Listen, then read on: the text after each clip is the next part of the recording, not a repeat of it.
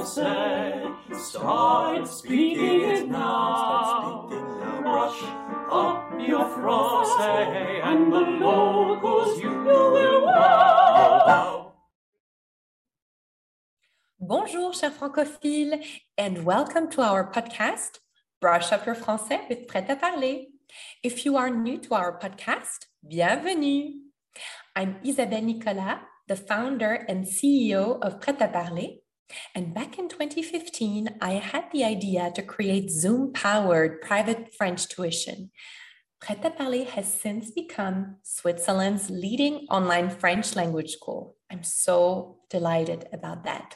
I have to say that I never really expected that because I don't come from a teaching or business background at all. I'm an opera singer, professional one trained at McGill University in Montreal, back in Canada, where I am from. For the past six years, my amazing Prêt Parler team and I have been hard at work helping busy professionals and parents improve their language skills by providing a high quality, eco friendly, fun, no nonsense approach to learning French online. Our podcast, Brush Up Your Français, is meant to be the perfect learning companion if you are currently learning or relearning French. If you are starting to learn French or you are here to improve it, I highly recommend that you don't only listen to our podcast, but that you also read the transcript at the same time whenever you need it, especially if you are a beginner of French. Please know that you can find our transcript for all our episodes on our website, and that is pretaparler.ch. To better understand why our methodology works so well with our clients, I invite you to watch episode number nine of our podcast. So, the one just before, where I explain more in detail the story behind the creation of Prêt à Parler. If you like what we are doing and you find it useful, please, please share the love, share our episode with your friends, and leave us a five star review. And if you do, you could win a 60 minute private French lesson on Zoom with one of our super profs. We will offer one per month to one of our reviewers, and you could be that one. Also, don't hesitate to let us know in the comments what is or what could be helpful for you so we can talk about it in future episodes of Brush Up Your Francais. We really want to be there to be as helpful and useful for you, especially with your positive French learning experience. Let's start this week's episode with our super prof, Brice and Sandra, with On en parle. Today, it is the first part of our expat life and exam preparation focus month. Our super prof will talk about les bénéfices de passer un examen, and that is the benefits of passing an exam. If you are of level A1 and above, this chronique will be very useful for you. If you are a real beginner, I recommend that you skip that part and you go directly to the next chronique, which is mine, Les conseils d'Isabelle or Isabelle's tips, which are in English. Allez, c'est parti. On en parle avec Brice et Sandra. Bonjour Brice. Bonjour, salut Sandra. Comment ça va? Très très bien et toi? Très bien aussi, merci. Et bonjour à tous et bienvenue dans On en parle avec Brice et Sandra. Et aujourd'hui, nous allons parler des bénéfices de passer un examen en français, n'est-ce pas Brice? Absolument, c'est toujours très positif de passer des examens en français. Euh, et on va discuter aujourd'hui peut-être des raisons qui vous poussent à euh, passer des examens du coup en langue française.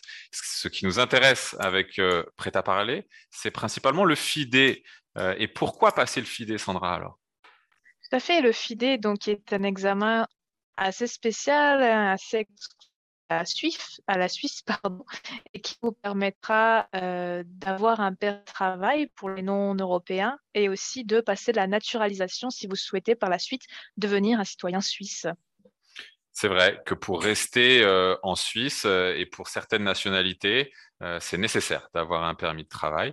Euh, et nous vous préparons avec les super profs euh, à réussir cet examen.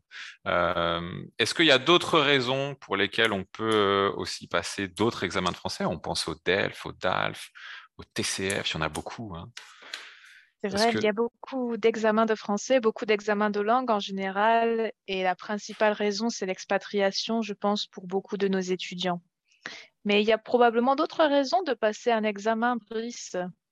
Oui, euh, c'est vrai que certaines personnes qui ont appris le français et qui apprennent le français depuis de, nombreuses années peut-être euh, souhaitent un petit peu se situer, savoir euh, eh bien, à quel niveau officiel est-ce qu'ils, quel niveau est-ce qu'ils ont.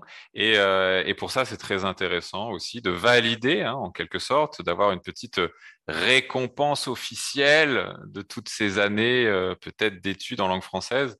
Euh, certains de nos étudiants aussi le font euh, par challenge, par plaisir aussi, et puis par euh, un petit peu valorisation de, soi. Hein. c'est toujours intéressant. C'est vrai, et pensons à la valorisation d'un point de vue professionnel. Maître que vous avez passé le FIDE ou que vous avez passé le DELF ou tout autre examen de français, c'est sûr d'être un plus sur votre CV.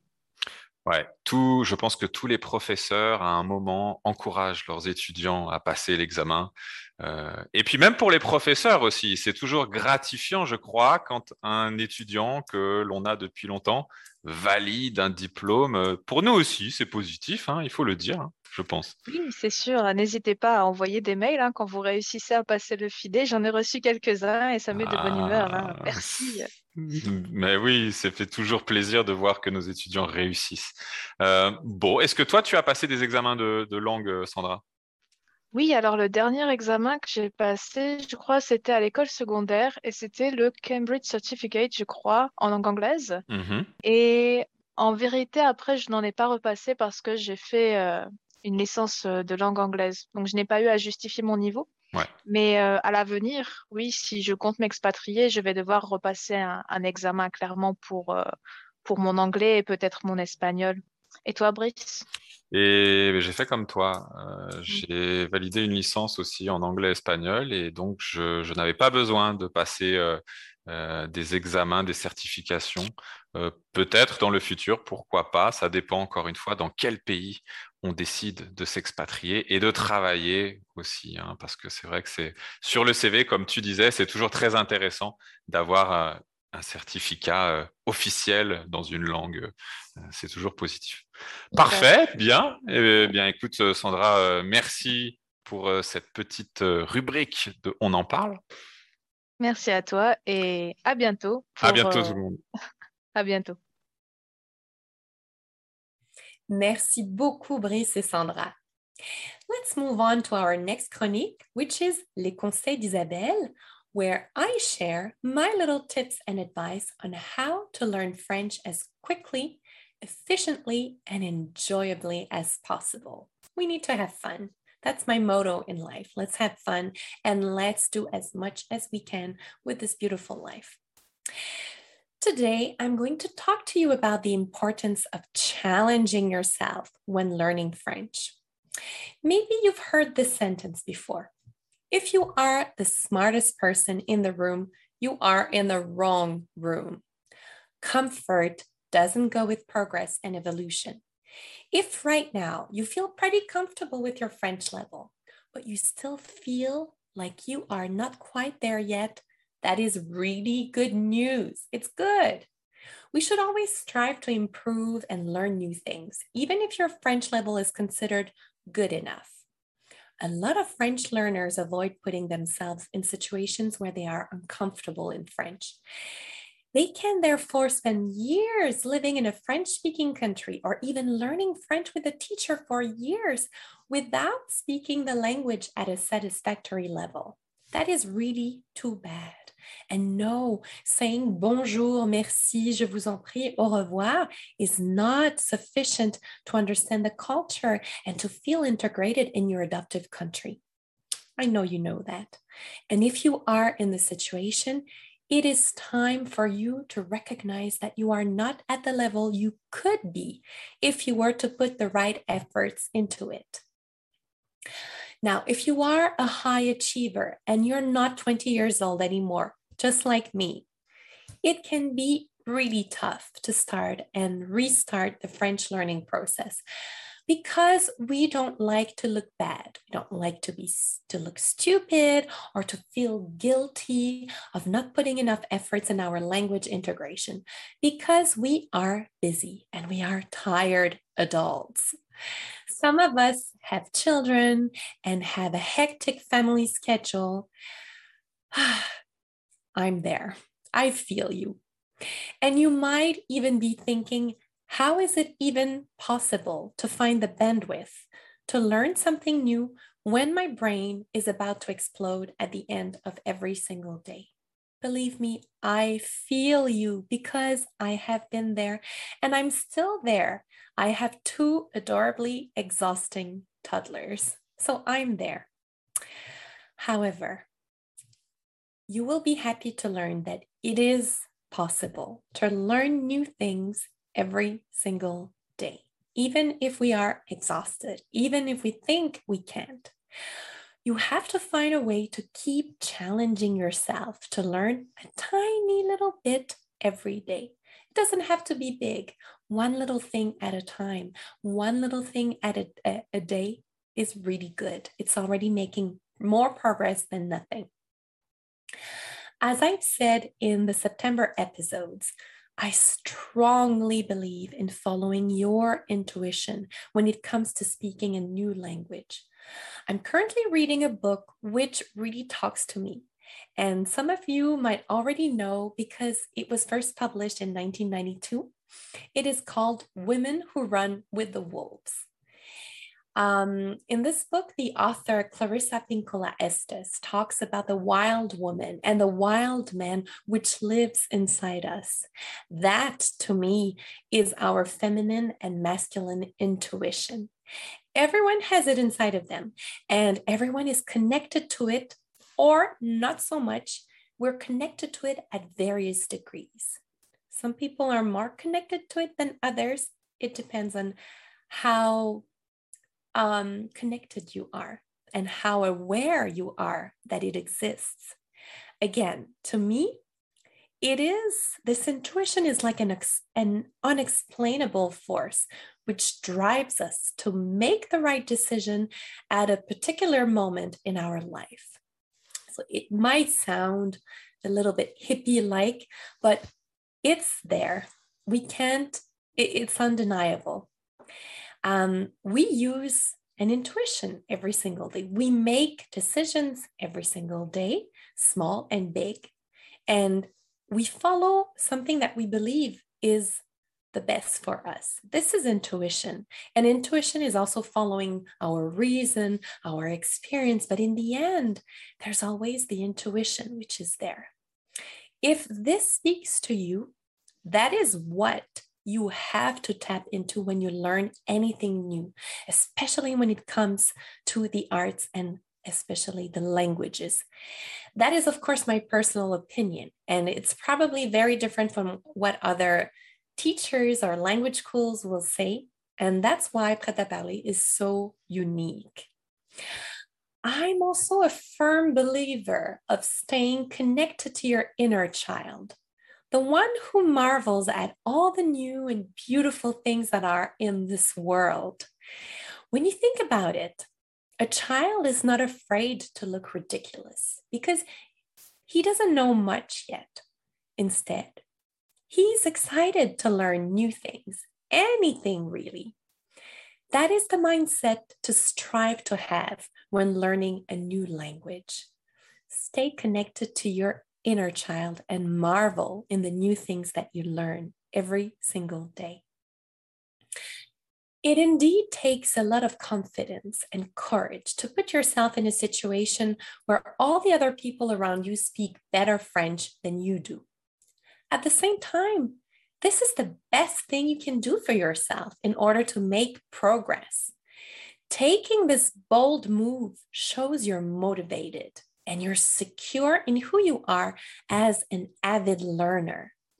By putting yourself out there, you show the French speaking world that you're not afraid of being laughed at for the mistakes you will inevitably make. You are here to live and learn and eat and laugh and enjoy yourself in French.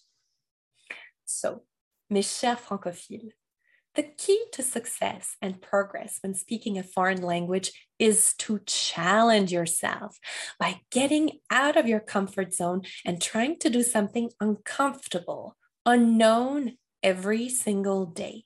And that can be as easy as ordering something you don't know how to pronounce in French, and perhaps you have no idea what it contains. Ask the baker, ask the waiter. Tell them you want to know what's inside and how to pronounce this word properly. There are French teachers all around us. Even if you've reached a good level of French, you can still feel blocked in one specific skill, like speaking, understanding, or writing. And it's okay because it is never too late and there is always time to learn and improve. If this is the case for you, have you ever considered allowing more knowledgeable French speakers to help you fill in your specific gaps? Bringing in a great language coach will help you raise the bar and drive higher performance to close your own personal knowledge gaps. Prêt à parler Super Prof are here to help you feel confident in French from the very first lesson. They are multilingual expats themselves, and they have lived in several countries Therefore, they understand the challenge of learning a foreign language when you are a busy professional and parent. They will make sure you get as much as you can out of your private online lesson on Zoom. They are here for you as a guide, accompanying you on your very own French journey. Again, if that speaks to you, what I'm saying, make sure to go to our contact page to learn more about our private lesson services. And that is www.pretaparler.ch slash contact. I sincerely hope my advice spoke to you. Next week, we'll talk about how to best deal with the ups and downs of being an expat in a French speaking country like Switzerland. Et maintenant, Our next chronique will be the mot mystère with our super prof Catherine. Chères auditrices, chers auditeurs, eh oui, l'automne est bien là et octobre est arrivé tout doucement. Le mot mystère de ce mois-ci est un fruit de saison que tout le monde adore. Il est si joli et si bon. Écoutez bien. Quand on se promène dans la forêt, on la trouve sous de grands arbres aux longues feuilles qui jaunissent à l'automne. Ouvrez l'œil. Elle se cache en général sous la forme de trois amandes dans une balle piquante que l'on appelle bog. Amateur, attention à vos doigts. Vous connaissez peut-être son cousin, le marron. Il lui ressemble, mais il est plus gros et plus dodu. Les enfants l'adorent en crème et les grands gourmands glacés pour Noël. Dans beaucoup de villes, et en particulier à Paris, on le trouve à la sortie du métro et il se vend dans un cornet en papier journal. Si vous avez froid, vous pouvez mettre quelques marrons dans vos poches pour réchauffer vos mains. C'est très efficace. Mais parlons de notre star de l'automne. Elle donne son nom à une couleur, un joli marron, ni clair ni foncé. Elle se consomme de mille façons et elle est toujours très nourrissante. Comment la préférez-vous? Bouillie avec un brin d'aneth? C'est très bon, mais il faut l'appeler avant de la manger. Grillée à la cheminée ou en purée En Corse, une île française, sa farine est très utilisée. Elle est un peu sucrée et sert à faire la célèbre poulenda, une sorte de pain qui se mange avec des saucisses. En Asie, elle pousse dans l'eau et ressemble à un petit haricot blanc qui se consomme avec des légumes verts. Mais croyez-moi, ses amis préférés sont la noix et le chocolat. En pâtisserie, tous les trois se marient parfaitement et vous pouvez réaliser des petits biscuits croquants et délicieux. Les chefs l'aiment aussi en version glacée ou en sorbet, avec un nuage de chantilly ou un soupçon de miel. Mmh. Alors, vous avez deviné? Oui, la jolie châtaigne. Merci beaucoup, Catherine. So we are now at the end of this week's episode. I really hope you enjoyed it and you learned many new things with our super prof. Brice, Sandra, Catherine, and myself, we will be back next week with a new episode of Brush Up Your Français with Prêt à Parler. In the meantime, make sure to visit our website and subscribe to our freebies, such as our French Survival Guide.